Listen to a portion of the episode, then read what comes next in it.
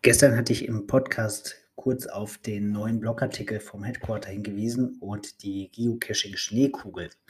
Und ehrlich gesagt fand ich den Artikel so ein bisschen esoterisch und ähm, komisch Mut machen wollend.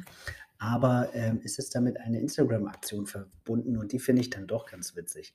Also ähm, Geocaching hat auf dem Instagram-Kanal einen ähm, ja, eine Schneekugel gepostet, die man screenshotten kann und dann mit eigenen Inhalten füllen kann. Und da kommen eigentlich ganz witzige Sachen zusammen.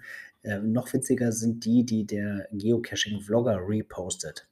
Also das würde ich empfehlen, da mal reinzuschauen. Wir haben uns an der Aktion beteiligt und ebenfalls mitgemacht ähm, auf unserem Instagram-Kanal. Ich verlinke euch das mal.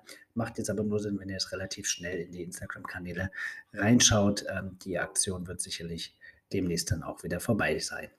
Genau, das war's für heute. Ich wünsche euch einen schönen Abend, viel Spaß beim Gestalten eurer Instagram Geocaching Schneekugel und dann bis bald im Wald.